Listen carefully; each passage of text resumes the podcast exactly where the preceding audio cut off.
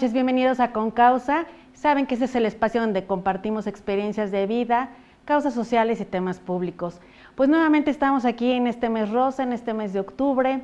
Hoy, especialmente el 19 de octubre, que es el Día Internacional sobre el Cáncer de Mama, tenemos un tema, la verdad es que muy importante. Mucha gente habla de, la parte, pues de cómo, cómo, se previene, desde la parte de los tratamientos o eh, posteriormente los cuidados paliativos, pero pocas veces, doctor, podemos tocar un tema tan importante como es el genético y además hay muchos tabúes, muchas preguntas alrededor por lo que quisimos esta, este programa dedicárselo a esta parte tan importante también de, la enfermedad y que no solamente es del cáncer, sino de muchas otras enfermedades.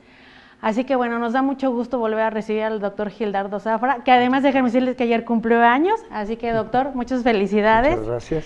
Pues esperamos que haya tenido un maravilloso, un maravilloso cumpleaños.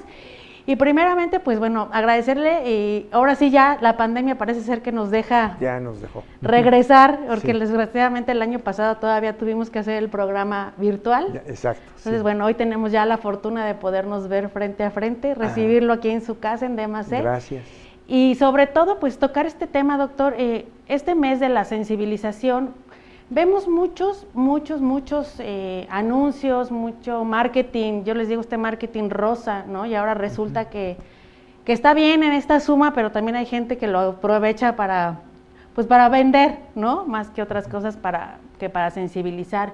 Y entonces está la mamografía, está el ultrasonido, está este, en los estudios de sangre, pero en pocos lugares vemos que hablen de las pruebas genéticas. Entonces me gustaría, doctor, que, aprovecháramos esta noche para hablar de esto y explicarles primeramente a, la gente que se está conectando y que nos acompaña hoy con causa, qué es la genética, para empezar, porque desde ahí yo creo que tenemos varias dudas o, diferentes versiones, ¿no? ¿Qué, cuando hablamos de genética, ¿a qué nos referimos, doctor? Sí, claro, es un tema muy, eh, eh, de moda, muy retomado actualmente, existe desde hace muchos años, pero ahora se aplica al humano porque hemos descubierto que eh, todo lo que somos y, todo lo como funcionamos depende de genes.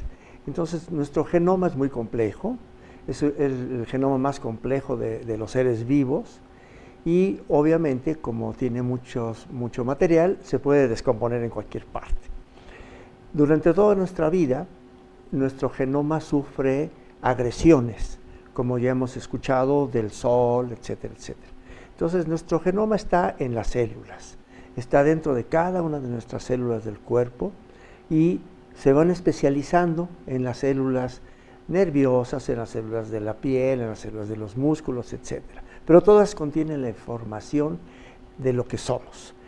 Y cada uno de nosotros somos únicos e irrepetibles porque no solamente somos una secuencia de eh, bases, como le llamamos nosotros, sino que estas bases están matizadas por una serie de factores bioquímicos que nos hacen distintos. Eso explica porque aunque tenemos los mismos genes para cada característica, somos distintos, porque cada uno de esos tiene variantes que nos hacen muy distintos, tiene su firma específica cada uno de los genes y nos hace diferentes y prácticamente irrepetibles. Ni en los gemelos existe el mismo. Exacto, hasta en los gemelos hay variantes, por eso es que a veces uno tiene una reacción distinta al otro y tienen vidas muy diferentes, aunque algunos llegan a parecerse demasiado. Pero bueno, todo este, este componente genético, que es una base física, o sea, tiene unos productos eh, que se llaman bases y que fueron descubiertas por ahí del siglo pasado, a mediados del siglo pasado, y que a partir de entonces la investigación en genética se ha hecho muy intensa porque se ha encontrado que la base de casi todas las enfermedades depende de variaciones en los genes. Antes se, le llamaba de una manera poco despectiva, y es un término fuerte, mutaciones, ¿no? Pero ahora se reconoce que no solamente es un cambio físico por otro, sino otras variantes, y así se le llama, las variantes. Y lo vimos con el virus del SARS-CoV-2, ¿no? que es, eh, eh, variante 1, variante 2 y que la variante asiática, etcétera, etcétera. De tal manera que esto al cambiar puede cambiar en nuestro genoma completo y eso explica los diferentes tipos de cáncer hereditario. Pero también a veces sufren cambios en el propio tejido y en esos casos ni se recibe ni se hereda, pero el cáncer se desarrolla en estas células. Y ambas son importantes porque de esa manera podemos muchas veces predecir qué va a pasar con ese tipo de cáncer. En la actualidad se sabe que eh, los diferentes tipos de cáncer tienen muchos genes involucrados y el cáncer de mama no es la excepción. Tiene varios genes de los cuales se han identificado en todas las personas que tienen cáncer de mama. la mayoría son mujeres, pero también en hombres da cáncer de mama y estos genes que producen cáncer de mama con gran frecuencia en la mujer pueden producir cáncer de próstata y otros tipos de cáncer en el hombre. Por eso es que no es tan fácil atender un tipo exclusivo de cáncer.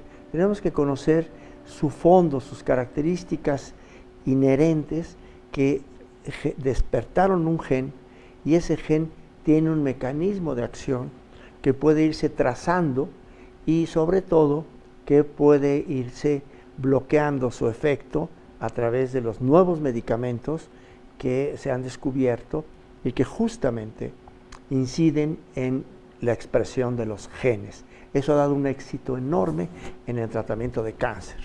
Claro. Y empezamos con estos primeros famosos mitos, doctor, de es que el cáncer es de mama y entonces los hombres normalmente no tienden a la prevención porque como el índice, usted lo explicó, es muy bajo en comparación a la cantidad de mujeres, pero, pero se da. ¿Quiénes serían los que tendrían que hacerse la revisión? Que tuvieron mamá, por ejemplo, eh, que tuvo cáncer, hermana, o en general todos tendríamos que estar en este sistema de prevención. Básicamente, las personas que tienen un familiar de primer grado con cáncer de mama, en este caso. Por ejemplo, la mamá o una hermana, con eso tenemos más de 90% de posibilidades de que haya un gen con una variante que produce cáncer en la familia y que se hereda. Entonces, que tanto la persona con el cáncer como sus familiares eh, directos se hagan esta prueba para encontrar la, variante. Existen actualmente muchas estrategias para mejorar la identificación de la variante y poder trazarla en la familia. Con esto, ¿qué podemos hacer? Porque dice, no, solamente es decir, le va a tener cáncer y ya, sino que hay muchos factores que van desarrollando el cáncer. Es decir, el cáncer es una enfermedad de múltiples pasos que se van acumulando durante toda la vida y que estos factores los conocemos en, alguna medida y podemos eh, modificarlos para disminuir la posibilidad de cáncer, pero por otro lado, tener acciones preventivas de detección. Aquí es donde entra el ultrasonido, la mamografía, las pruebas bioquímicas en sangre, en fin, estarse checando. Eso es conveniente para todo el mundo. En realidad sí, porque la mayoría de los tipos de cáncer de mama no son hereditarios y aparecen de repente. Eh, generalmente las personas que lo tienen, las mujeres con las que hemos estado eh, trabajando este tipo de pruebas genéticas, siempre dicen, no sé de dónde vino, por qué vino y de repente no tengo ni antecedentes, tengo una vida sana, eh, no fumo, etcétera, etcétera, y aparece el cáncer. Sí puede ser. Eh, por esa razón es necesario que todas las personas, por sanas que nos sintamos, nos hagamos pruebas de detección. No hay una cultura en este país, a diferencia como lo hemos visto ya en otros eh, países, que nos hagamos una, un perfil genético, por así decirlo. ¿Tendríamos que hacerlo desde que nacemos? De hecho, la prueba de tamiz neonatal, famosa, es, es una prueba en donde incluye varias pruebas genéticas y se pueden detectar ahí enfermedades. Eh, pero en el eh, futuro seguramente vamos a tener más pruebas para saber qué enfermedades nos pueden aparecer. Sí, porque el tamiz lo relacionamos mucho a saber el tipo de sangre y la verdad es que la mayoría de los papás le hacen el del tamiz, pero ah, pues porque ya nos dijo qué tipo de sangre es, ¿no? y no y la verdad es que tampoco y también desconocemos esas pruebas. Claro. Y pensamos que solamente se cierne a saber qué tipo de sangre es nuestro hijo. Exacto. Algo muy importante del, tamiz que ha ido creciendo cada vez más es eh, que detecta enfermedades eh, genéticas. Aunque sea por un proceso bioquímico, estudian enfermedades genéticas. ¿Por qué? Porque se sabe que nadie es perfectamente sano desde el punto de vista genético. Todos tenemos dentro de las variantes eh, normales, hay variantes patológicas de lo que le llamamos genes recesivos. Y entonces, si nuestra pareja tiene el mismo gen con una variante, entonces hay una posibilidad de cuatro de que el niño nazca con una enfermedad como hipotiroidismo, como eh, fenilcetonuria, que ya algunas personas lo conocen, y otras enfermedades más que son a veces muy severas, pero que detectadas oportunamente pueden dar un mejor resultado a largo plazo. Y acá acaba de poner otra pregunta eh, en la mesa, doctor. Ah. Vamos a contraer matrimonio y nos piden los famosos análisis prenupciales, ¿no? De sangre. Pero realmente no nos dicen, o sea, simplemente nos dan el resultado y con eso vamos al registro civil y decimos, ya cumplimos. Sí, exacto. Pero nadie los lleva al médico, ¿eh? Para saber realmente qué es lo que nos están diciendo el resultado. Simplemente pues, ya cumplimos, aquí está el requisito ¿para qué sirven esos análisis? O si sirven realmente de algo. Servían en la antigüedad de hace 20 años o 30, porque ha crecido tan tanto la investigación en la actualidad, se ha evolucionado tanto que ya 20 años es mucho tiempo. Pero bueno, regresemos, ¿por qué eh, las pruebas prenupciales estudian sífilis? Si ya no la vemos, aquí en ciudades sobre todo. Quizá en algunas poblaciones aisladas sí, aquí no. Eh, el tipo de sangre, bueno, eso siempre es importante saberlo, pero casi todo el mundo lo sabe. y por otro lado, eh, son pruebas ya muy antiguas. Habría que hacer pruebas genéticas. El punto es, ¿a qué vamos a llegar? Aquí entra en una parte de la ética, la espiritualidad y quitarle un poco de romanticismo a la relación, porque puede decir, tanto ella como él tienen dos genes o cinco genes que pueden producir enfermedades en los niños. Entonces no nos casamos, ¿verdad? Podría llegarse a ese punto. Entonces ha sido un motivo de gran análisis hasta dónde debemos llegar a conocernos, ¿no? Pero en realidad estas eh, pruebas son de la antigüedad. Ya es un trámite, pues, que no tiene ningún sentido actualmente. Porque esa, no, esa analiza la del VIH.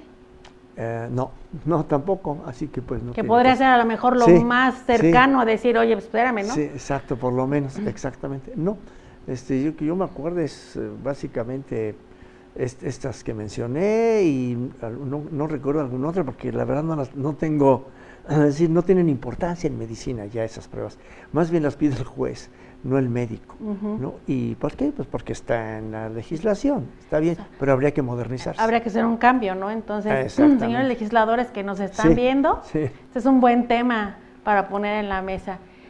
Doctor, usted dice, le quitamos lo romántico, sí puede ser, pero también nos deja un área de oportunidad para tomar decisiones. Claro. Cuando nos enfrentamos, y voy a hablar de manera personal, cuando nos enfrentamos a un cáncer, en mi caso, como usted bien dice, yo no lo sé de manera oficial si hubo antes de mi mamá alguien con cáncer. Sé que mi mamá no lo, sé que mi abuela y mi mamá, que son lo más cercano, no lo tuvieron. No. Pero finalmente, hoy que yo soy mamá, pues sí pienso en mis hijos. Tengo un varón y tengo una niña, ¿no? Y entonces ambos, pues ya traen un antecedente. Y entonces lo hemos hablado muchas veces de que sí es importante que se hablen estas cosas eh, en las parejas. Claro. Pues sobre todo porque nadie quiere tener un hijo enfermo. Seguro. Eh, una. Dos, nadie quiere pasar por este proceso eh, que es complicado, que es doloroso, que, que, conlleva muchas pérdidas en el camino.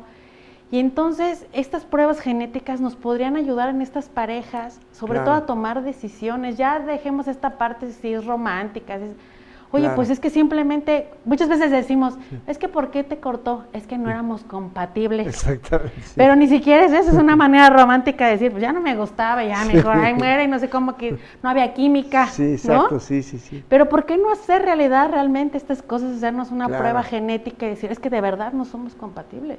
Exacto. Sí, bueno, e, son dos temas, ¿no? Uno es la compatibilidad preconcepcional, le podemos decir, y otra es si alguien tiene una enfermedad genética, debemos de hacer las pruebas genéticas, forzosamente. O sea, esto no tiene punto de, negativo, solo que nos hacen por muchas razones no racionales. Porque toda persona que tiene cáncer debe hacerse una prueba genética para ver qué características, qué gen está involucrado, qué tipo, si es hereditario o no, qué pronóstico tiene, podemos saber mucho de esa persona, la podemos caracterizar personalmente, es decir, llegar a lo que ahora conocemos como la medicina personalizada. Si es solamente su caso, no es el mismo que todos los demás. Y lo vemos con los medicamentos. A uno le cae bien la aspirina y otro no. A uno le da sangrado y a otro no. Y, y es lo mismo con todos los medicamentos y con todas las reacciones. Pero toda persona que tiene cáncer, debe hacerse una prueba genética. Ella. Si se le hace a la familia o no, depende del resultado. Es donde entramos los genetistas clínicos para la interpretación y valorar la familia y ver eh, cuáles son los candidatos y cómo podemos prevenir la aparición de nuevos casos, advertir que tiene riesgo o que no lo tiene y en sentido físico, psicológico y social. Es decir, tenemos nosotros tres áreas de salud. La física, que es la que siempre se atiende en general. La psicológica y la social se atienden muy poco. Y hay muchas personas enfermas de estas áreas y cuando un área se afecta, se afectan las demás. Un ejemplo, cuando se produce un cáncer, hay una reacción emocional fuerte, psicológica. Y esto hace también una reacción social. ¿No? No quiero ver a nadie, no me pregunten, lo oculto, etcétera, etcétera, me aíslo. Y cuando alguien lo sabe, no se vaya a contagiar, en fin. Entonces son las tres áreas de salud que tienen que atenderse y casi siempre cuando una mamá tiene cáncer, siempre está con el pendiente de si los hijos la va a tener. Eso ya es algo que lo tenemos muy claro. Y los hijos también, eh, iré a tenerlo, y claro, da miedo, da miedo, ¿y qué tal si se lo heredé? Y da culpa. Uy, pues es que se lo heredé y este, pues qué mala persona. Y el hijo, pues mi mamá me lo dio, mi papá me No me dejó dinero, pero qué tal las herencias médicas. Exacto. Pero eh, debemos entender lo que decía yo hace rato, todo mundo tenemos variantes patológicas en nuestro organismo. Nuestro genoma no es perfecto. Tiene variantes que en algún momento se expresan. Y esto explica por qué no hay quien no tenga una enfermedad durante su vida.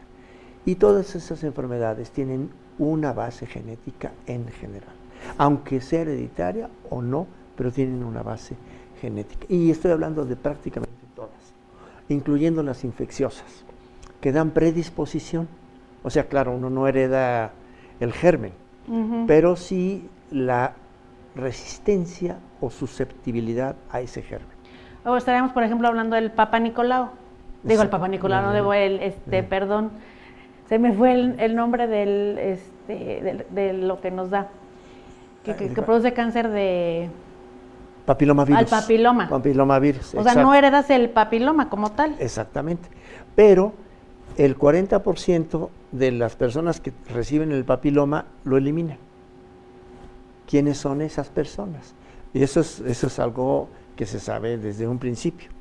Es decir, si alguien recibe un papiloma, no tiene 100% de posibilidades de que le dé cáncer cérvico-uterino. eh, el 40% elimina el virus y ya no le pasa nada. Porque el hombre también puede tener papiloma, pero pues no va a tener cáncer cervicouterino. No, claro, pero sí de, de, pene, va a tener cáncer de pene, sí se produce cáncer de pene. Es, es, un virus que tiene una secuencia de ADN y que esa entra a la célula y desquicia la célula y, empieza a producir células anormales. Ese es el mecanismo de acción de, del virus. Doctor, ¿qué pasa cuando uno, por ejemplo, ya en los casos de cáncer de mama, uno piensa, bueno, ya este, lo tuve más de los 40 años, ya tuve hijos a lo mejor previamente, y entonces uno cree que por ese hecho ya no lo va a heredar porque pues, lo tuve ya después de, los hijos, ¿no? No lo tuve antes de, de tener hijos. Claro, ese, ese razonamiento es erróneo, porque ese, ese gen lo tuvo desde que nació o desde antes de nacer, ya estaba para despertarse en algún momento. Entonces, no importa la edad que dé, pero además no importa tampoco que se cure la persona, porque está el gen y puede estar en otro tejido y producir cáncer en otra parte del, del cuerpo. Ya se quitó el tejido que afectaba, bueno, ya no va a dar ahí, pero sí puede dar en otra parte. Por eso es importante que aunque la gente que, es sobreviviente de cáncer de mama o de algún otro tipo de cáncer, tuviera este estudio para poder prever que en un futuro hubiera aparición en otra parte del cuerpo. Exactamente, sí. sí. Y estos estudios cada vez se perfeccionan más, cada vez bajan más de costo, ahora tienen una accesibilidad importante, porque antes eran prácticamente inaccesibles, carísimos, porque claro, no había tecnología y no había quien lo, hiciera y lo hacían en Estados Unidos, etc. Actualmente la mayoría de los genes de enfermedades ya se hacen en Querétaro, muchos, y en México los demás. Sí, ya se pueden hacer aquí y hay personal muy preparado que lo hace. No se hacen en toda la República. No se hacen en toda la República, exacto. Pero Querétaro es de los que sí los lo realiza. Podemos decir, eh, en, Monterrey, también se hacen en Guadalajara, en el sureste, inclusive en Yucatán, eh, en fin, eh, que yo me acuerde. Pero eh, estos están accesibles para cualquier lado de la República. Doctor, ¿qué pasa en el sector público de la salud? Ya. Porque ahorita estamos hablando de la posibilidad de ir a hacérselo, por ejemplo, aquí en el, en el, en el Cancer Center Texien, ¿no? por ejemplo, podríamos acceder ahí que, que está que no lo queda aquí a la mano y además estamos muy cerquita, más físicamente. Pero ¿qué pasa entonces eh, con la población que tiene seguridad pública? Eh, no se los hacen, ni les hablan de eso ni les explican, eh, porque no hay servicios de genética. un servicio de genética no solamente es un especialista, sino es un, un equipo, un personal y se requiere de laboratorio. Pero si no se tiene laboratorio, se puede tener un presupuesto para pagar estas pruebas en algún otro lado, lo cual es muy válido, pero no lo hacen. Como es algo bastante nuevo, de hecho muy pocas personas, eh, incluyendo eh, eh, los administrativos o los directivos, no, no lo tienen muy claro para qué sirven, se les hace muy caro, es decir, si a veces faltan mertiolate y vendas y todo eso que cuestan el 1% de una prueba genética, que bueno, 1% pues, es muy poquito, pero, eh, una prueba genética no cuesta más de eso, de, un, 100% o algo así, pero eh, no, no, pueden sustentar este tipo de pruebas que son preventivas y obviamente mejorarían, gastarían menos en atender a más personas que ya se les despertó el cáncer y que eh, además están sufriendo. ¿Nos ayudaría a bajar la mortalidad de, este, de esta enfermedad, por ejemplo? Eh, muchísimo, claro, claro, sí, sí, sí. Sí, inclusive muchas personas eh, pues reciben un, tratamiento paliativo y a veces se acaba, usted sabe que hay este, carencia de medicamentos y, y, pues los dejan a la mitad, los suspenden, en fin, entonces la mortalidad aumenta considerablemente. Tendríamos que hacer entonces un gran cambio en la legislatura también para que se incluyera dentro del sector público la parte de genética. Sí, exactamente. Y entonces llevar un estudio y un, es como hacerle un historial, ¿no? Un árbol familiar de, de, tus eh, genes, de tu gen. ¿Son genes o genes, doctor? Genes. De los genes. Eh, y con ello ya poder ir como hasta asesorando al paciente, ¿no? ¿Qué tipo también de vida debes de llevar? Porque usted lo ha hecho. El gen está ahí y puede ser que no se desarrolle, pero si le vamos incluyendo factores externos como la obesidad, el sedentarismo, el tabaquismo, el alcoholismo, este, quien menstruó joven, los anticonceptivos, bla, bla, bla, bla, bla, drogas y demás, le vamos como echándole candela al asunto, ¿no? aparte, ¿no? Exacto. Sí, muchas veces uno dice, no, total, ni me va a dar, o si me da, pues ya veré qué hago. Pero si le da es muy fuerte, es algo que, no es sencillo, es, es un evento en la vida crucial, que puede acabar con ella. ¿Hoy esta prueba genética la podemos hacer con el seguro de gastos médicos? Eh, algunos seguros pagan, algunos seguros lo pagan, en especial cuando sale positiva, cuando se encuentra una variante que tiene un significado, una relación directa con el cáncer o con la enfermedad. Pues para quien tiene seguro de gastos médicos, échenle una ojeada a su póliza. Sí, exacto. Para ver que si lo incluye, pues aprovechen y, y, lo hagan, ¿no? Sí, exactamente. Y los que no, pues habrá que ahorrar y hacerlo, hacerlo. es importante. Doctor, voy a empezar con algunas preguntas porque ahora sí me llegaron un montón. ¿Cómo no? Este, y la primera es, ¿por qué la prueba genética es tan costosa en México si está basada en un estudio sanguíneo? Ah, ok. Bueno, no importa el tejido importa el procedimiento que se hace en ese tejido. Las pruebas sanguíneas convencionales que todos conocemos, la biometría hemática y la química sanguínea, se hace con reactivos ¿no? de bajo costo, con equipo de bajo costo. Claro, algunos laboratorios que hacen muchas pruebas eh, eh, tienen equipos muy costosos, pero eh, estos equipos costosos hacen miles de pruebas diariamente. Eh, y en cambio, en las pruebas genéticas se requieren eh, equipos muy sofisticados, muy costosos también, y el personal que hace la prueba y que la interpreta eh, es muy preparado. En general, su mínimo grado de preparación es la maestría. Entonces, la mayoría son, están doctorados y participamos varias personas en hacerlos. No es una sola persona, no es un técnico, sino son varias que van dando un paso y, otro paso y otro paso. Y al tener un resultado, eh, la interpretación es si esta variante está relacionada con la enfermedad o es una variante normal, porque todos tenemos variantes normales. Entonces lo comparamos con una población mundial, con una base de datos mundial. Por ejemplo, en países de primer mundo, a todas las personas que tienen cáncer se les hace una prueba genética, a todas. Y con eso van teniendo mucha información de las variantes de su población. Nuestra población tiene eh, muy poca información. De hecho, nuestras estadísticas desde hace muchos años de infecciones, muerte neonatal, muerte en el parto, en fin, son muy, muy escuetas. Casi no hay, casi no se registra. ¿no? Y entonces eh, nos tenemos que basar en estadísticas y, datos internacionales para poder tener una comparación, pero algunas variantes que no sabemos si están en normales o en afectados son de significado incierto. Y lo encontramos mucho en México, porque no tenemos esa base de datos de nuestra población que sí tiene variantes. Entonces vamos contando entre todos los especialistas de genética del país, vamos juntando datos y nos vamos comparando y los vamos metiendo en un banco. Colaboramos en eso, pero indudablemente el número de casos que tenemos es muy inferior al que existe en, otros lados. Pero al final de cuentas, también el número de pruebas que se hacen es muy poco. Si un equipo, por ejemplo, pensemos en Japón, que hace a toda la población, en Europa, en Estados Unidos, compran un, equipo de un millón de dólares y hacen eh, un millón de pruebas en un tiempo determinado. En, el país se compra un equipo de un millón de dólares y se hacen 10 pruebas al mes, o 50 o 100. Son muy pocas y entonces esto hace más costoso el, el estudio, el análisis para sustentar todo porque se requiere mantenimiento, se requieren reactivos de, de alta eh, calidad, porque además se importan prácticamente todos.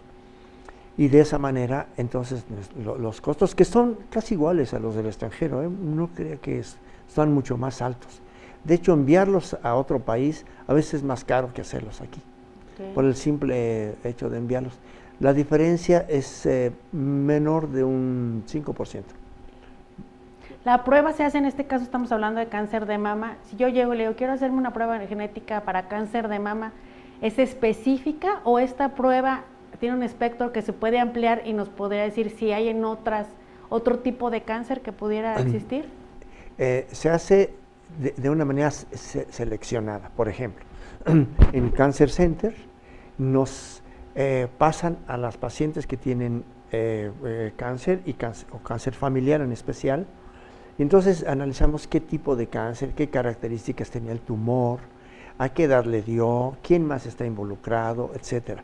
Y ya con eso seleccionamos un, un estudio.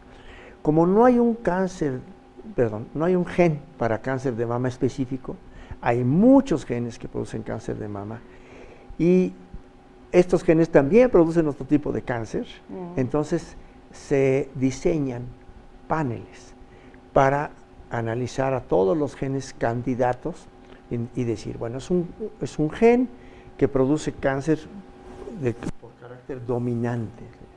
Es un gen que protege contra el cáncer y está eh, variado. Entonces, esos actúan en forma recesiva. Hay un gen de predisposición que altera la vigilancia del ciclo celular y entonces eh, cuando hay una, variante, una mutación por el sol, la deja pasar y se replica. Y hay virus también, ¿no? Entonces analizamos todas estas eh, eh, posibilidades y decimos, mire, de todos estos genes, que más o menos ya se analizan setenta y tantos. Son muchos. Sí. Dice uno, mire, tiene esta variante que produce cáncer de mama, pero también puede producir cáncer de hueso, también puede producir cáncer de estómago, también puede, etcétera, etcétera, etcétera. Entonces, informamos a la familia y esas familias entonces se eh, eligen a los familiares eh, candidatos y se les hacemos la prueba. De un panel de 70 genes, si sale uno con una alteración o dos, ya solo se hace esa esa búsqueda en la familia, ya no se hacen todas. Entonces, eso también visto desde el enfoque familiar, el costo disminuye porque el primer estudio es el caro y los demás van bajando mucho. Y en total, si se hacen 10 pruebas, por ejemplo, pues cada persona acaba pagando una cantidad que equivalente a una resonancia magnética, por ejemplo, que ya vamos, no es inaccesible, pero no hay más eh, eh, facilidades que, tener esta condición y ganan mucho porque se puede detectar oportunamente y disminuir las posibilidades de que alguien le dé un cáncer que le va a costar 10 veces. Es que no hay dinero para pagar 100 veces un cáncer. más. Exactamente. Porque nada paga la vida, ¿no? Nada para empezar. Doctor, es otra de las preguntas que nos dicen, eh, si sale positivo BRIP1, es recomendable hacer una esterectomía, pero ¿qué tan recomendable es hacer una mastectomía? ahí depende de la evolución y de los marcadores bioquímicos, como los eh, marcadores tumorales, por ejemplo, y otros eh, indicadores de alteración. Hay que mantener en seguimiento a la persona. Ok. Me gustaría, doctor, que les explicara qué es un BRIP1, porque mucha gente lo confunde con un BRCA1. Ya, ah, ok, ah, claro. Son dos genes distintos. Ahora la nomenclatura genética utiliza estos eh, eh, eh, síntesis. Cada una de estas letras significa algo, de dónde se encontró, en qué organismo y, para qué codifican. Entonces son genes y así se les llama. Y en la actualidad sabemos que hay aproximadamente 25 mil genes y cada uno tiene su nombre y cada uno y tienen, tienen su eh, gemelo o su imagen al espejo, que por eso tienen uno, eso tienen dos, tres, cuatro. El uno es capaz de producir eh, cáncer de endometrio, el dos no, y el tres produce en otro lado, en fin. Por eso se caracterizan eh, con, letras y números. cada uno de ellos. Es un gen y este gen es normal. Es importante decir, todos tenemos esos genes, todos tenemos BRCA1 y BRCA2 son genes que están encargados de que se repliquen bien las células y normalmente en un número específico. Cuando sufren una variante, la orden cambia y entonces ya produce malas células y produce muchas. Quizá valga la pena decir, produce muchas y mal, ¿no? Es como si tenemos una fábrica que produce 100 eh, equipos eh, al día y le damos una orden, ah, ahora hazme mil, ¿no? mejor 10 mil, ¿no? Lo van a hacer mal, ¿no? Y van a ser muchos, no van a caber y ese es el tumor. Porque no, tienen la capacidad. No tienen la capacidad y además no sirven. Entonces, ese es el mecanismo así a grandes rasgos del cáncer que eh, está producido por variantes en estos genes que todos tenemos, pero que cuando son normales se llaman, en el sentido de, de la oncología, se llaman pro-oncogenes. Y cuando se transforman, se llaman ya oncogenes. Y estos son normales, como decía, y se, y se cambian. Se, prenden y se apagan estos genes y muchas veces nuestros mecanismos de protección los eliminan, pero muchas veces no pueden y se sigue produciendo el cáncer. Ahorita hablaba, doctor, de que no tenemos estadística en México y entonces el INEGI muchas veces se refiere a lo que le, le aporta la salud pública. Y si la salud pública no contempla la parte genética, pues del aporte pues va a ser mínimo, ¿verdad? ¿Qué ha, hay cambios, por ejemplo, en, en, estas variantes que se han dado en cáncer de mama entre las mexicanas y, por ejemplo, las asiáticas? Sí, claro, sí, sí, sí. O sea, sí tiene que ver el lugar de donde nacimos y de donde venimos. Por supuesto, porque nuestro genoma se adapta al medio ambiente donde vivimos y va haciendo modificaciones en su secuencia su secuencia de bases, que es como una palabra enorme, ¿no? Entonces se le pueden ir cambiando las letras. Eh, muchas veces hemos visto que una, a una palabra grande le, falta una letra y la entendemos, pero muchas veces le falta en otra parte esa letra y no entendemos o significa otra cosa. Y eso, eso ocurre en los genes. Hay un cambio y su expresión ya se modifica totalmente hacia lo malo. Así que eh, en ese sentido, eh, eh, las variantes son las que tenemos que ir conociendo en nuestra población porque está modificada y no, no, se modifica en términos evolutivos de, muchas generaciones. Nuestros genes tienen modificaciones de generación en generación. Nuestros hijos no reciben los mismos genes exactamente que nosotros, que recibimos de nuestros papás, sino nosotros los modificamos y les damos unos nuevos genes. Ellos los modifican y dan unos nuevos, dependiendo de dónde viven, la altitud, el clima, sus actividades, su alimentación, etcétera, etcétera, etcétera. Todo eso va, va poniendo su firma en los genes y va haciéndonos únicos e irrepetibles. O sea que ser mujer y mexicana ya nos pone en una condición diferente para cáncer de mama, por ejemplo. Exactamente, sí. Hemos encontrado este, un, casi el 50% de las pruebas genéticas que hemos hecho en Cancer Center con variantes de significado incierto que no están descritas en el mundo. Entonces, ¿qué hacemos? Las vamos juntando, las vamos registrando y vamos comunicándolas después de cierto número a la información nacional primero, junto con otros eh, hospitales, institutos, etcétera, y luego universalmente para que se vaya conociendo también. Por ejemplo, quiero pensar, una mexicana que se va a vivir a Londres, ¿no? Le da cáncer de mama y encuentran una variante que los, los ingleses no tienen, ni los europeos, pero que dice, ah, bueno, es que en México sí se ha descrito esta variante. Y ahorita dijo, se va a vivir, ¿qué pasa si me caso además con un extranjero? Además, exactamente, ¿no? Y ahí también hay muchas más variaciones genéticas. Exactamente, sí, sí, exactamente. Nada más para poner, eh, eh, para irnos educando, doctor, porque siempre hay que hablar bien. Mucha gente cuando habla de genética habla del ADN.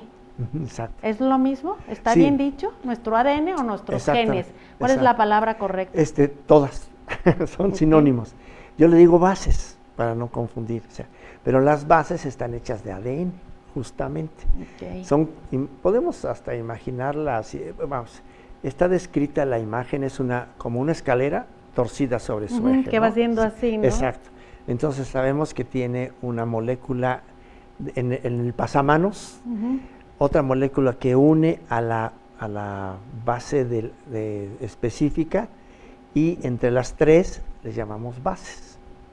Le tienen nombres más complicados, pero eh, para no eh, confundir y, complicar más, pero es el ADN, los genes y las bases eh, son, son, lo mismo. Son lo mismo. Ok, doctor, muy bien.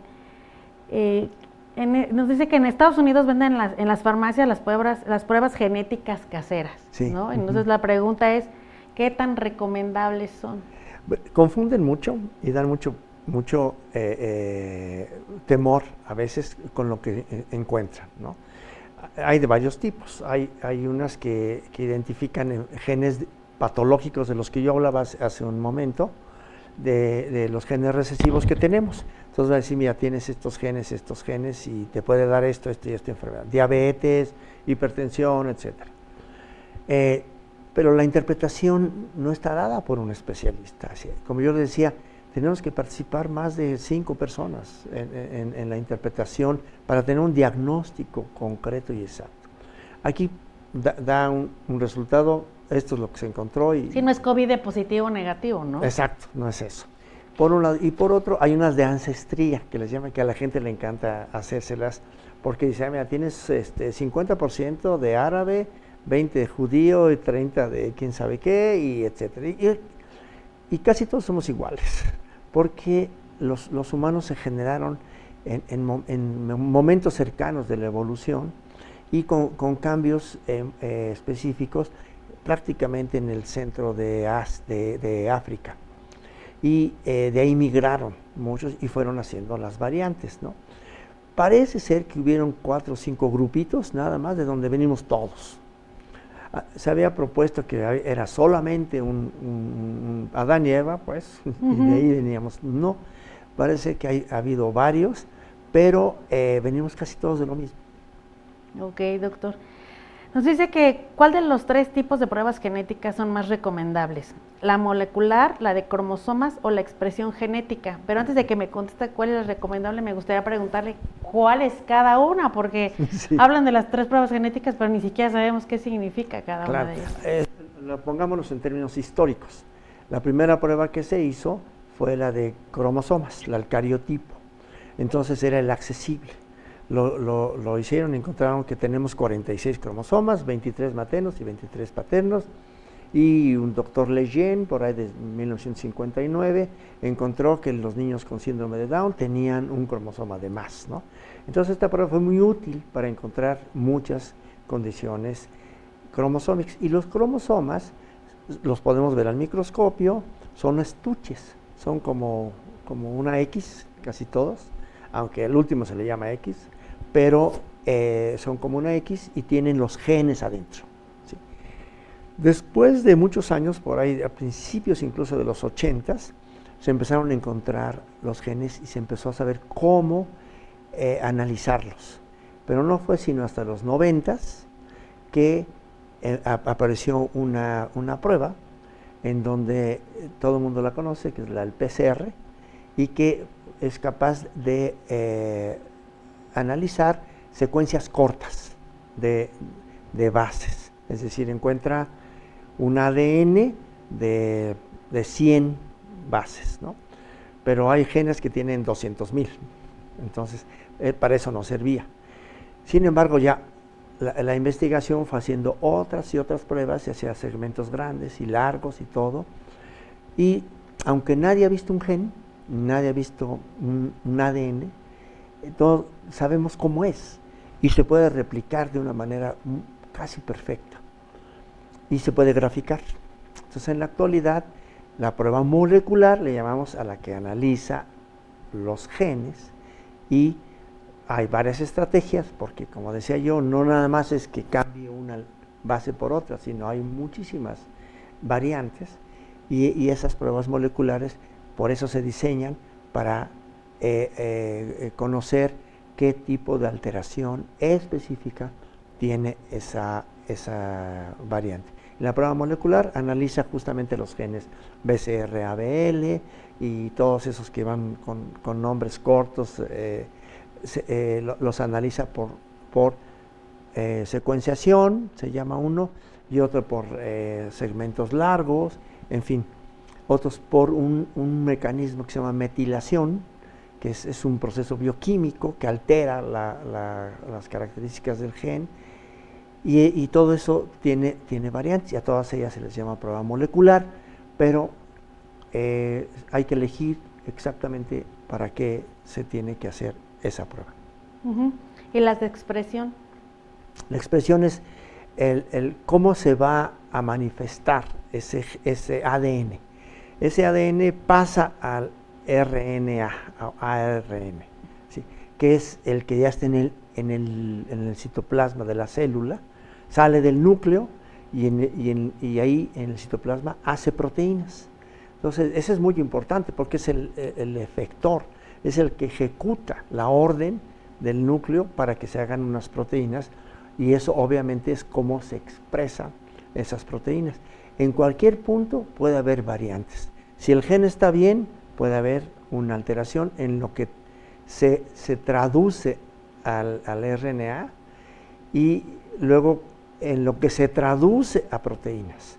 En cualquier punto puede haber y se han encontrado enfermedades en todos los tipos.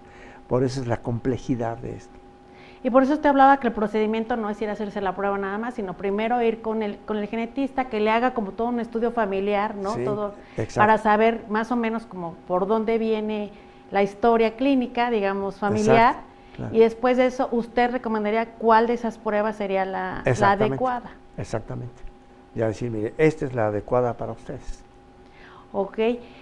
¿Qué otras enfermedades se pueden eh, controlar o prever, aparte del cáncer, en la parte de estas pruebas genéticas? Ya. Eh, las metabólicas en especial. Existe un, un, gran número de enfermedades metabólicas, no menos de 2.000 en el humano.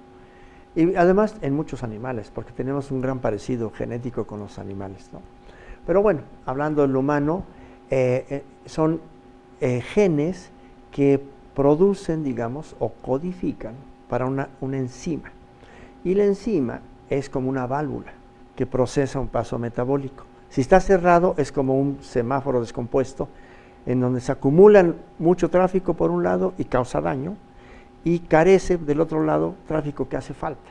Entonces ambos mecanismos producen alteraciones y de eso les digo, hay como 2.000 enfermedades. Entonces, ¿qué se hace? Se disminuye el número de tráfico, se le da menos alimento de ese tipo. Un ejemplo es eh, la fenilcetonuria y la galactosemia. Lo digo con confianza porque mucha gente ya conoce que Pero los que no, doctor, ilústrenos porque soy así como muy... Sí, está más fuerte que cáncer eso. sí. Es una enfermedad eh, genética que altera una, una eh, proteína, eh, un aminoácido que, se llama fenilalanina, que en algunos productos contrarios lo usan como edulcorante en lugar de azúcar. Y viene la leyenda, no, de, no debe contraindicado en personas con fenilcetonuria. Okay. Entonces, esa enfermedad fue descrita en 1800 y tantos, eh, en la cual se va acumulando fenilalanina y va haciendo daño y les produce a los niños daño mental, con discapacidad intelectual importantísima, convulsiones, autismo, etc. Y si se detecta el nacimiento, entonces se disminuye la, cantidad de fenilalanina. Es tan eh, reconocida y tan frecuente dentro de los términos genéticos que eh, ya hay leches especiales para eso. Entonces, en lugar de darle leche normal, le dan ese tipo de leche y el niño eh, evoluciona normalmente y se le eliminan las consecuencias. Y como es, hay muchas. Pero no hay manera de saberlo sin esta prueba. No hay manera de saberlo sin esta prueba. O sea que igual nació mi hijo con ello, yo no me enteré y además ya cuando va creciendo le doy, voy a decir, refresco de cola de dieta. Sí, exacto. Este, ¿qué más puede tener? O los sobrecitos estos que se nos hace muy común ahora, pero si no lo sabemos. Sí, exacto. Sí, aquí es un punto de alerta muy importante, porque el niño nace bien, los primeros meses está bien, porque se le va acumulando, todavía no tiene daño, todavía no, expresa nada. Se va y de repente empieza a dejar de, hacer algo que ya hacía. Ya balbuceaba, ya hablaba un poco y deja de hacerlo. Ya no camina tan bien, de repente aparecen convulsiones, etcétera. ¿Qué está? ¿Qué tiene? El diagnóstico es muy difícil. No es fácil que piensen en eso. Le hacen estudios de todo tipo. Eh, a veces se confunden fácilmente diciendo, pues es que está consentido, le cayó mal un alimento, este, mejor cámbiale esto, póngale otra leche, en fin. Y al final de cuentas, eh, eh, si no se hace esa prueba, que debe hacerse al nacimiento, pero en México sabemos que no a todos se les hace la prueba de tamiz neonatal o no se les hace tan completa y entonces eh, tiene eh, ese sufrimiento. En el caso del hipotiroidismo, que es más conocido, pues se le da a un niño, se le da al niño este, su, su tabletita diaria y evoluciona normalmente. Ahorita que hablaba de la prueba del tamiz que no es tan completa, uno va y le hace el laboratorio y que quiere la prueba de tamiz, pero no tenemos especificaciones como la de sangre de la de 15, la de 30, la de claro, exacto, sí. ¿Cuál es la que tendríamos que pedir realmente ahí, La verdad, el que tendría que, aconsejar, que asesorar es el pediatra y o el neonatólogo. Neonatólogo, neonatólogo decir, mire, el más completo es este, el más confiable es esta prueba. Entonces, cuesta más, ok, cuesta el doble, pero nos, nos analiza el cuádruple de, enfermedades. Entonces vale la pena. Y hay algunos laboratorios que sí las realizan, porque esa es otra. A lo mejor luego nos piden cosas que dices, pues es que donde vivo no la hay, hacen la normal, la, la mínima, ¿no? De, de tamizaje. Sí, exactamente. Sí, ahí el pediatra en general está bien enterado de cuáles son las mejores pruebas, etcétera. Esa, el, también se tiene que hacer en los primeros días. En los primeros días. Para todas las mamás que están embarazadas y nos están viendo esta noche, una de las primeras cosas que tendrían que hacer ahorita, antes de que el niño eh, nazca, incluso es saber si donde ustedes residen cuenta con esta prueba completa y irlo ya checando con, con, sus médicos. Exacto. Incluso si le hicieron una cortita o no le hicieron prueba y al año y medio, dos años, tiene retraso del crecimiento, eh, convulsiones, confusión, que no habla bien, etcétera, etcétera, hay que hacerla. Se puede hacer todavía. Ok. O puede ser complementaria de la primera que, puede ser complementaria de la se hizo. Doctor, y voy a llegar al tema más complicado de este asunto, porque todo mundo me pregunta, ¿y cuánto cuesta en México la prueba genética? Para, por lo pronto para cáncer de mama, que es ah, lo que estamos tomando en, este mes. Eh, alrededor de 20 mil pesos. ¿Esa es la, digamos, la general? La, la, del, la del panel idóneo para el 80% de las personas con cáncer de mama. Y ya de ahí desprenderíamos quién, además de, la familia, tendría que también hacerse después esa prueba. Sí, exactamente. Pues sí, o sea, yo sé que no es que traigo 20 mil pesos, sí, pásame la cartera, Susi, pero pero tampoco es algo... Tampoco es algo... Muchas veces una, televisión de estas está más cara. sí, el problema es que no le damos esta importancia. Y finalmente yo creo que son dos cosas, doctor. Es la ignorancia, ¿no? De que no conocemos eh, este, tipo de, pruebas y este tipo de información. Y dos, el miedo. La gente no quiere saber qué tiene, ¿no? Y entonces... pues mejor se la dejamos ahí a la buena de Dios y pues ya cuando me pase me preocupo. Sí. Todo eso tiene que acabar. Eso lo heredamos de, de las generaciones anteriores, que las generaciones del siglo pasado para atrás eran casi medievales y tenían muy poca información y muchos, eh, eh, muchas explicaciones míticas para, las enfermedades en especial, y nadie se curaba y nadie invertía. Y por esa razón morían tantos. ¿no? Pero ahora estamos en, otras circunstancias. Pero si tenían 10 hijos, y si les morían dos o tres no importaba, tenían varios más. O si dos o tres estaban enfermos, pues también los cuidaban sus hermanos. Pero ahora estamos en un esquema de dos hijos prácticamente y pues tenemos que darles lo mejor posible, ¿no? Y, lo mejor de entrada es la salud. Y además ha evolucionado mucho porque ahora entendemos por qué están ocurriendo qué sigue, qué pronóstico hay, qué recursos hay. Están saliendo recursos de investigación muy frecuentemente en donde los medicamentos son blanco específico, se llama, y personalizados hasta la dosificación y entonces su posibilidad de éxito es de noventa y tantos por ciento versus 40 por ciento si no sabe. Y además estas variantes no se van a detener, o sea, se van a seguir o sea, tienes un hijo y ese hijo va a tener un hijo y ese hijo va a tener un hijo y cada uno va a ir presentando sus, sus propios eh, sus propias variantes, ¿no? Exactamente. Y qué mejor ir llevando un registro familiar que nos ayude. Yo sé que la ciencia va a avanzar muchísimo y a lo mejor no nos va a alcanzar a nosotros verlo, pero bueno, vemos películas así muy futuristas donde casi casi programan en una computadora cómo queremos que nazca el niño, ¿no? Nuestra siguiente generación. Y ellos nos decían usted, pues es que perdemos esta parte de la sensibilidad o ya lo mandamos a hacer, lo queremos de ojos azules, que no tenga estas enfermedades. Yo sé que soy muy futurista, pero también es que sería lo ideal. Pero esto nos lleva entonces a plantearnos con los jóvenes ahora, yo veo ahora todos los jóvenes traen celular, traen información, traen tiki todo lo hacen viral, pero no hacen viral la información que realmente debieran. Y entonces, ¿qué pasa con estos chicos que están, por ejemplo, entre la prepa, o sea, digamos entre los 16 y los 35 años, que en ese periodo apenas empiezan a trabajar y entonces se empiezan a pagar ya su seguridad eh, de salud pública, porque bueno, así se los exige su patrón, pero que a la par no, no van teniendo como esa prevención de decir, me voy a ir cuidando ahorita que estoy joven, voy a ir haciendo estas prácticas, voy a ir teniendo a lo mejor mis seguros gastos médicos además aparte. ¿Qué pasa con esta generación, doctor? ¿Cuál sería el consejo que les podría dar esta noche a estos chicos para que empiecen desde verdad, desde una edad y porque aparte llegamos a los 15, 16 y ya no vamos al pediatra, ¿no? Y el papá tampoco ya no lo lleva porque dice, ya estás grande. Sí. Ya si te enfermas, tú solito sales, vas aquí a la farmacia del doctor famoso y ahí te ve el doctor. Ángel. Y el papá también, o los papás nos vamos desentendiendo de esta cuestión de salud porque creemos que el hijo, como ya va siendo grande, pues él solito se va a cuidar, ¿no? Exacto. Y no se cuida porque no aprendió a cuidarse, porque no se habló en la familia de, esa parte. Pues yo decía, no, no, hay, no hay más que la conciencia de que todo el mundo podemos enfermarnos en cualquier momento de la vida y nuestra familia también y que nuestros hijos no es una garantía que seamos sanos, hagamos deporte, este, tengamos un, nivel de vida bueno, no es suficiente para garantizar que un niño nazca bien.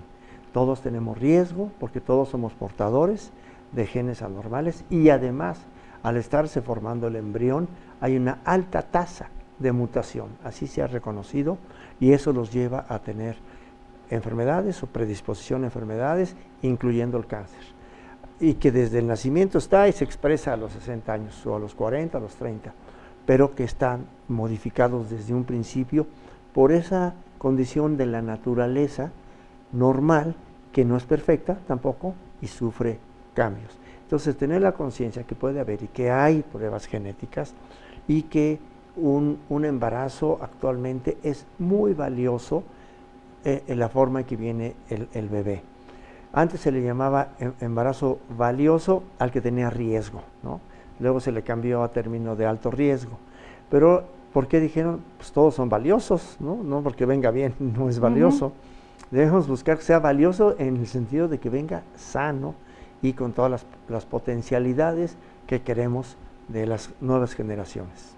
Y esto solo se va a lograr a través de, esto que hacemos en estos programas, de llevar esta comunicación, de que la gente se entere, de que le quitemos eh, ese estigma, por lo menos en mi parte, al cáncer. Eh, todo el mes yo sé que me le he pasado dando lata de que no luchamos, porque yo les digo es que finalmente las palabras tienen una acción, ¿no? Y hablar de lucha y guerrera y, y, entonces yo digo, a ver, espérenme, espérenme, espérenme, porque mucha gente se cuestionaba que que por qué el, lazo rosa, cuando el cáncer de mama puede ser tan fuerte que a lo mejor muchos decían, es que ponme un lazo negro, ¿no?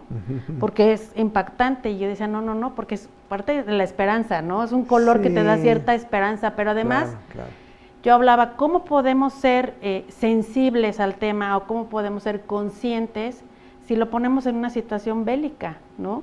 No puedes ir a luchar y decirle a la gente, no, no es que la guerra no es tan mala. O sea, sí, vas a tener una guerra cuando tengas cáncer de mama, pero no te preocupes. Si tú le echas ganas, que es esta famosísima frase que odio con toda mi alma, si tú le echas ganas y eres una guerrera, y la puedes librar.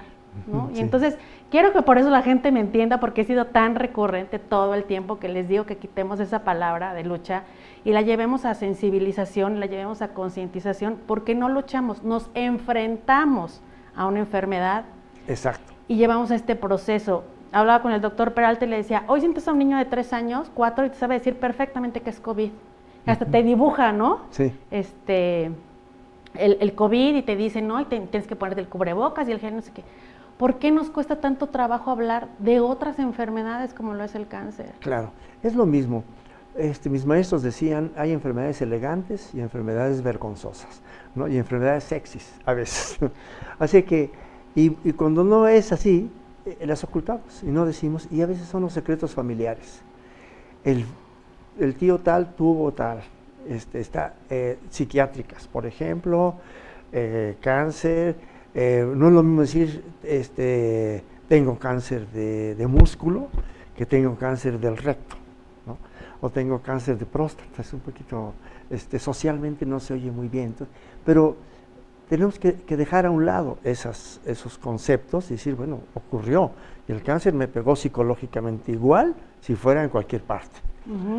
Y eh, este, por otro lado, eh, lo mejor, usted lo sabe, es, es hablarlo eh, y que la gente escuche que hay que respetar entender, comprender y, apoyar a quien tiene un, cáncer o cualquier enfermedad. Sí, sí, esta parte de la empatía es muy importante porque yo les decía, uno se enferma de cáncer, se enferma la familia.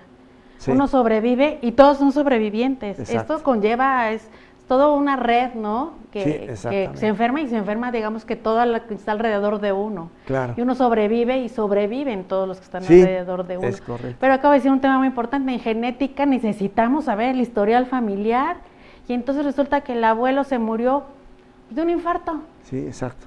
Y entonces todas las enfermedades terminan en un infarto y nunca sabemos realmente qué fue lo que lo originó. Porque bueno, es el desenlace. Pero ¿qué lo origina? Entonces de ahí la importancia de que nos sentemos en la mesa. Ahora ya no es como antes que te ponían a hacer tu árbol genealógico, era como muy común en la primaria, ¿no? A ver, pues ¿cómo se llamaban tus bisabuelitas? Yo creo que hoy tendríamos que hacer más que nunca estos ejercicios, pero sobre todo, bueno, mamá, ¿qué sabes? Abuelo, ¿qué sabes? ¿No? De todos los que todos están vivos, ¿qué sabes tú de lo que teníamos de enfermedades en casa? Sí, exactamente. Es importante que también los abuelos hablen, hablen de los tríos y de los... Eh, familiares incómodos también, ¿no? Eh, porque es, algo natural. Muchas veces uno piensa, es que fulano era muy raro y muy, eh, muy disparado, nadie lo quería, estaba mal y nadie lo atendió, nadie lo entendió y todo el mundo le dijo, échale ganas y no es cuestión de echarle ganas. Yo también estoy de acuerdo, hay que eliminar esa palabra ante las enfermedades, porque no es así y no se lucha también. también me llamaba mucho la atención pues se atiende, se enfrenta y la, vida es la que responde y sabe cómo va a salir. Y hay quien tenemos un pronóstico muy bueno y sobrevivimos, y hay quien no, y hay que ponerle la palabra y muere, porque a veces es que ya no está, es que nos dejó, no, murió, esa es la palabra correcta. Exactamente, también es cierto, sí. hay que, tenemos que dejar, yo creo que en salud tenemos que ser muy específicos con los términos que se ocupan y ya dejar de ponerles esas como como cariñitos o como palabras, no, si se llama próstata, pues se llama próstata, ¿no? Se llama pene, se llama pene, se llama vagina, se llama vagina. No es, mama es mama, ¿no? Porque, hay que tu bubi, que tu meloncito, no, no, o sea, hay que hablar como, como el término correcto. Exacto. Porque desde ahí empezamos como a, es que nos da penita, ¿no? Tocar el tema Tal cual. Exacto, sí. Doctor, pues ¿con qué le gustaría cerrar esta noche, que además es el Día Internacional sobre el Cáncer de Mama, eh, a nivel mundial? ¿Con qué nos vamos, doctor? Pues que la detección es muy importante, por un lado, pero que también quien tiene cáncer de mama debe de hacerse pruebas genéticas, porque es la manera de saber cómo se produjo, por qué se produjo, cuál es el género, tiene nombre y apellidos, y si fue heredado y si puede heredarlo a sus hijos y eh, qué pronóstico puede tener. Eso le ayuda mucho a los oncólogos también para tener un mejor manejo y tratamiento de la persona. De esa manera, aunque es una inversión extra, eh, tenemos un conocimiento personalizado y eh, específico de la persona que le va a ayudar a esa persona más que a nadie a saber qué fue y cómo va a ser y cómo es la mejor manera de atenderse. Claro que sí. Pues les agradecemos mucho, doctor, que nos haya acompañado esta noche. Vamos a todas las preguntas que se quedaron eh, aquí en el programa. El doctor nos va a hacer el favor, eh, con tiempo y calma, de irse contestando, pasándole sus datos para que pueda ser ya más específico el tema. Agradecemos a todos los que se conectaron, sus saludos esta noche. Le agradecemos que nos haya acompañado Susi, que no la ven, pero la tenemos aquí atrás de pantalla, quien es realmente el ángel detrás de todos estos programas que nos ayudan en el, en el Center, Cancer Center del TEC 100, si es Cancer Center TEC 100, luego me equivoco, este, quien nos ayuda para, para llevar esta información y le agradecemos muchísimo que nos hayan acompañado. Doctor, de genética podemos hablar no solo de cáncer de mama, sino yo creo que de muchos otros temas. Exacto. Le dejo la invitación abierta, por favor, esté su casa. Gracias. Cuando guste podemos eh, ir tocando. Hay muchas eh, eh, otras enfermedades, por ejemplo, el síndrome de Down, que tiene también unas variantes enormes y que hay un montón de mitos que, me gustaría invitarlo después a platicar también de esa enfermedad. Claro. Y, sobre eso, pues de la marcha, este, este es su caso, doctor, y el de que quiera venir. Y además, nuevamente, feliz cumpleaños, que ayer fue su cumpleaños. Esperemos que se le haya pasado muy bien. Ingeniero Ávila, muchas gracias por la producción esta noche, a todos los que les acompañaron. Demase, gracias y nos vemos la próxima semana aquí en Concausa, el espacio donde platicamos de experiencias de vida, causas sociales y temas públicos. Yo soy Caro Cervantes, gracias por acompañarnos, buenas noches.